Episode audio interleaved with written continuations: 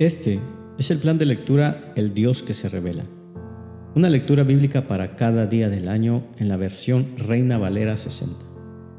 Mis hermanos, hoy es 6 de enero y nuestro caminar en las Sagradas Escrituras continúa progresando.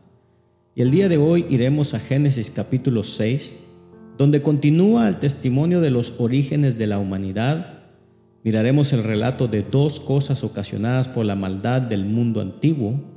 Primeramente miraremos el incremento de la población en el mundo Asimismo miraremos la realidad de los matrimonios mixtos.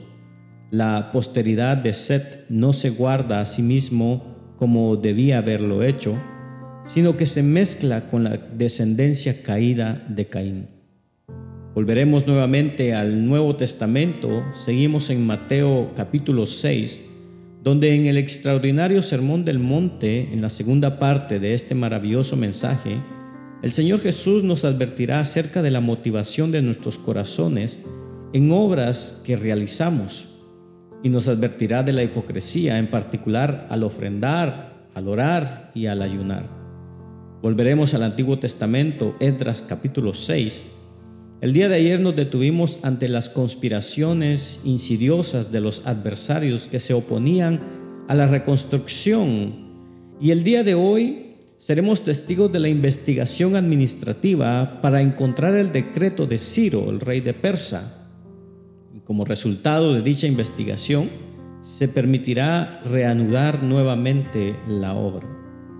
Culminaremos con el testimonio histórico de Hechos de los Apóstoles, capítulo 6, donde el extraordinario crecimiento de la naciente iglesia empezará a presentar desafíos y problemas pero que con la ayuda de Dios permitirá mejorar mediante la elección administrativa, la elección de oficiales, de hombres llenos de Dios y dispuestos a servir, mejor conocidos como los diáconos. Porque el Señor nos dijo, yo sé los planes que tengo para ustedes, planes para lo bueno y no para lo malo, para darles un futuro y una esperanza. Comencemos. Génesis capítulo 6. Aconteció que cuando comenzaron los hombres a multiplicarse sobre la faz de la tierra, y les nacieron hijas, que viendo los hijos de Dios que las hijas de los hombres eran hermosas, tomaron para sí mujeres, escogiendo entre todas. Y dijo Jehová, no contenderá mi espíritu con el hombre para siempre, porque ciertamente él es carne mas serán sus días ciento veinte años. Había gigantes en la tierra en aquellos días, y también después que se llegaron los hijos de Dios a las hijas de los hombres, les engendraron hijos.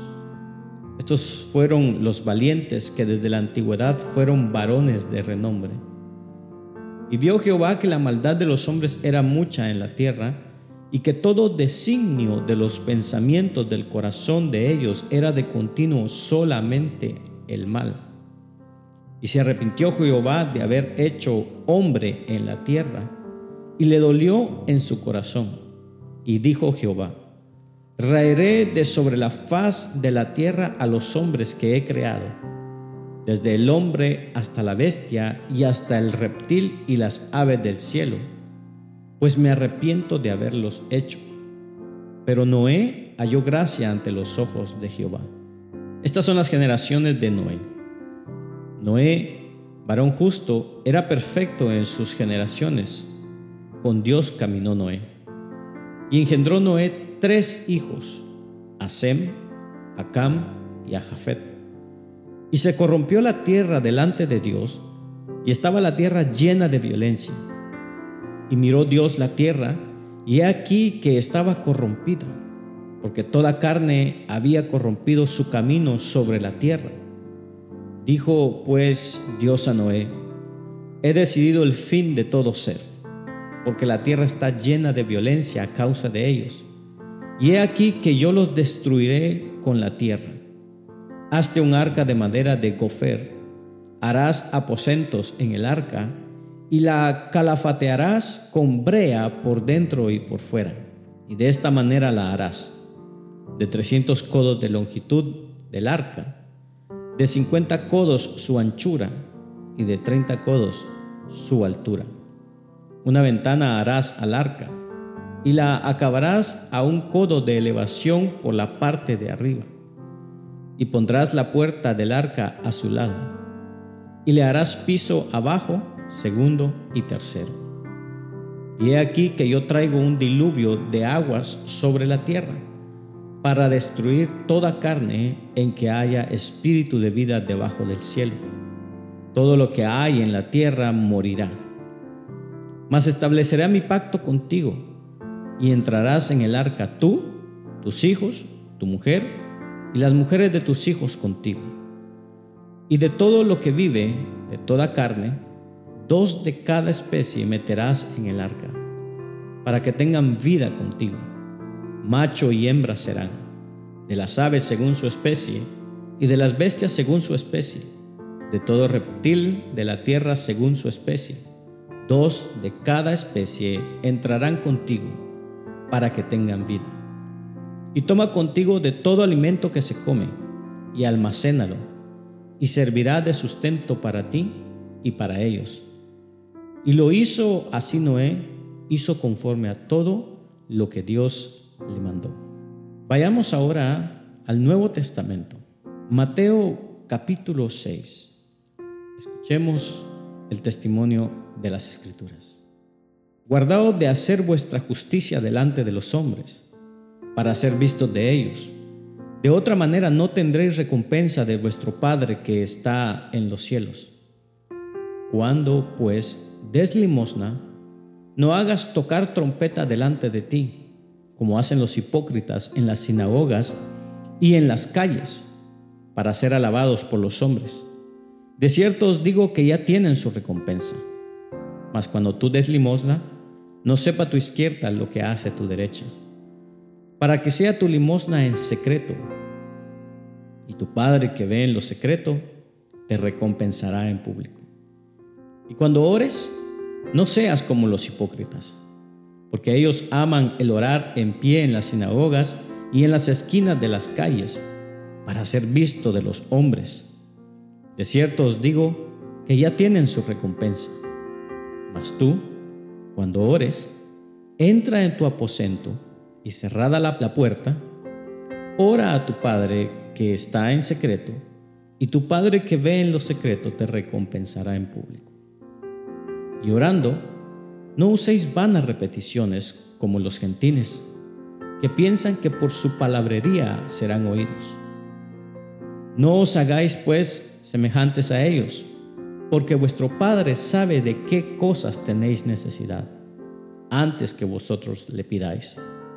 Vosotros pues oraréis así. Padre nuestro que estás en los cielos, santificado sea tu nombre. Venga tu reino, hágase tu voluntad, como en el cielo, así también en la tierra. Y el pan nuestro de cada día, dásnoslo hoy.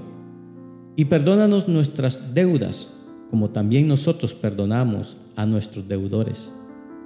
Y no nos metas en tentación, mas líbranos del mal, porque tuyo es el reino y el poder y la gloria por todos los siglos. Amén. Porque si perdonáis a los hombres sus ofensas, os perdonará también a vosotros vuestro Padre Celestial. Mas si no perdonáis a los hombres sus ofensas, tampoco vuestro Padre os perdonará vuestras ofensas. Cuando ayunéis, no seáis austeros como los hipócritas, porque ellos demudan sus rostros para mostrar a los hombres que ayunan. De cierto os digo que ya tienen su recompensa. Pero tú, cuando ayunes, unge tu cabeza y lava tu rostro, para no mostrar a los hombres que ayunas, sino a tu Padre que está en secreto y tu Padre que ve en lo secreto te recompensará en público. No hagáis tesoros en la tierra, donde la polilla y el orín corrompen, y donde ladrones minan y hurtan, sino haceos tesoros en el cielo, donde ni la polilla ni el orín corrompen, y donde ladrones no minan ni hurtan. Porque donde esté vuestro tesoro, allí estará también vuestro corazón. La lámpara del cuerpo es el ojo. Así que si tu ojo es bueno, todo tu cuerpo estará lleno de luz. Pero si tu ojo es maligno, todo tu cuerpo estará en tinieblas. Así que, si la luz que en ti hay es tinieblas, ¿cuántas no serán las mismas tinieblas? Ninguno puede servir a dos señores, porque o aborrecerá al uno y amará al otro, o estimará al uno y menospreciará al otro. No podéis servir a Dios y a las riquezas. Por tanto os digo, no os afanéis por vuestra vida, qué habéis de comer o qué habéis de beber, ni por vuestro cuerpo, qué habéis de vestir. ¿No es la vida más que el alimento y el cuerpo más que el vestido? Mirad las aves del cielo, que no siembran, ni ciegan, ni recogen en graneros, y vuestro Padre Celestial las alimenta. ¿No valéis vosotros mucho más que ellas? ¿Y quién de vosotros podrá, por mucho que se afane, añadir a su estatura un codo? Y por el vestido, ¿por qué os afanáis? Considerad los lirios del campo, cómo crecen, no trabajan ni hilan. Pero os digo que ni aun Salomón con toda su gloria se vistió así como uno de ellos. Y si la hierba del campo que hoy es y mañana se echa en el horno, Dios la viste así, ¿no hará mucho más a vosotros, hombres de poca fe? No os afanéis, pues, diciendo, ¿qué comeremos o qué beberemos o qué vestiremos? Porque los gentiles buscan todas estas cosas pero vuestro Padre Celestial sabe que tenéis necesidad de todas estas cosas. Mas buscad primeramente el reino de Dios y su justicia, y todas estas cosas os serán añadidas. Así que no os afanéis por el día de mañana, porque el día de mañana traerá su afán. Basta cada día su propio mal. Volvamos ahora al Antiguo Testamento. Edras capítulo 6. Entonces el rey Darío dio la orden de buscar en la casa de los archivos donde guardaban los tesoros allí en Babilonia, y fue hallado en Acmetá, en el palacio que está en la provincia de Media, un libro en el cual estaba escrito así, Memoria. En el año primero del rey Ciro, el mismo rey Ciro dio orden acerca de la casa de Dios, la cual estaba en Jerusalén para que fuese la casa reedificada como lugar para ofrecer sacrificios y que sus paredes fuesen firmes. Su altura de sesenta codos y de sesenta codos su anchura. Y tres hileras de piedras grandes y una de madera nueva. Y que el gasto sea pagado por el tesoro del rey. Y también los utensilios de oro y de plata de la casa de Dios los cuales Nabucodonosor sacó del templo que estaba en Jerusalén y los pasó a Babilonia, sean devueltos y vayan a su lugar, al templo que está en Jerusalén, y sean puestos en la casa de Dios. Ahora, pues, Tatnai, gobernador del otro lado del río, Setar y vuestros compañeros los gobernadores que estáis al otro lado del río, alejaos de ahí dejad que se haga la obra de esa casa de Dios, que el gobernador de los judíos y sus ancianos reedifiquen esa casa de Dios en su lugar. Y por mí es dada orden de lo que habéis de hacer con esos ancianos de los judíos, para reedificar esa casa de Dios. Que de la hacienda del rey, que tiene del tributo del otro lado del río, sean dados puntualmente a esos varones los gastos para que no cese la obra. Y lo que fuere necesario, becerros, carneros y corderos para holocaustos al Dios del cielo, trigo, sal, vino y aceite, conforme a lo que dijeren los sacerdotes que están en Jerusalén. Les sea dado día por día sin obstáculo alguno, para que ofrezcan sacrificios agradables al Dios del cielo, y oren por la vida del rey y por sus hijos. También por mí es dada orden que cualquiera que altere este decreto se le arranque un madero de su casa y alzado sea colgado en él, y su casa sea hecha muladar por esto. Y el Dios que hizo habitar allí su nombre, destruya a todo rey y pueblo que pusiere su mano para cambiar o destruir esa casa de Dios, la cual está en Jerusalén. Yo, Darío, he dado el decreto, sea cumplido prontamente. Entonces Tatnai, gobernador del otro lado del río, y Setar Bosnai y sus compañeros hicieron puntualmente según el rey Darío había ordenado. Y los ancianos de los judíos edificaban y prosperaban conforme a la profecía del profeta Ageo y de Zacarías, hijo de Iddo. Edificaron, pues, y terminaron por orden del Dios de Israel, y por mandato de Ciro, de Darío y de Artajerjes, rey de Persia. Esta casa fue terminada al tercer día del mes de Adar, que era el sexto año del reinado del rey Darío. Entonces los hijos de Israel, los sacerdotes, los levitas y los demás que habían venido de la cautividad, hicieron la dedicación de esta casa de Dios con gozo y ofrecieron en la dedicación de esta casa de Dios cien becerros, doscientos carneros y cuatrocientos corderos, y doce machos cabríos en expiación por todo Israel, conforme al número de las tribus de Israel. Y pusieron a los sacerdotes en sus turnos y a los levitas en sus clases para el servicio de Dios en Jerusalén conforme a lo escrito en el libro de Moisés.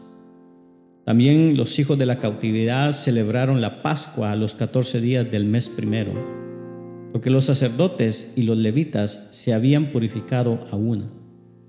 Todos estaban limpios y sacrificaron la Pascua por todos los hijos de la cautividad, y por sus hermanos los sacerdotes, y por sí mismos.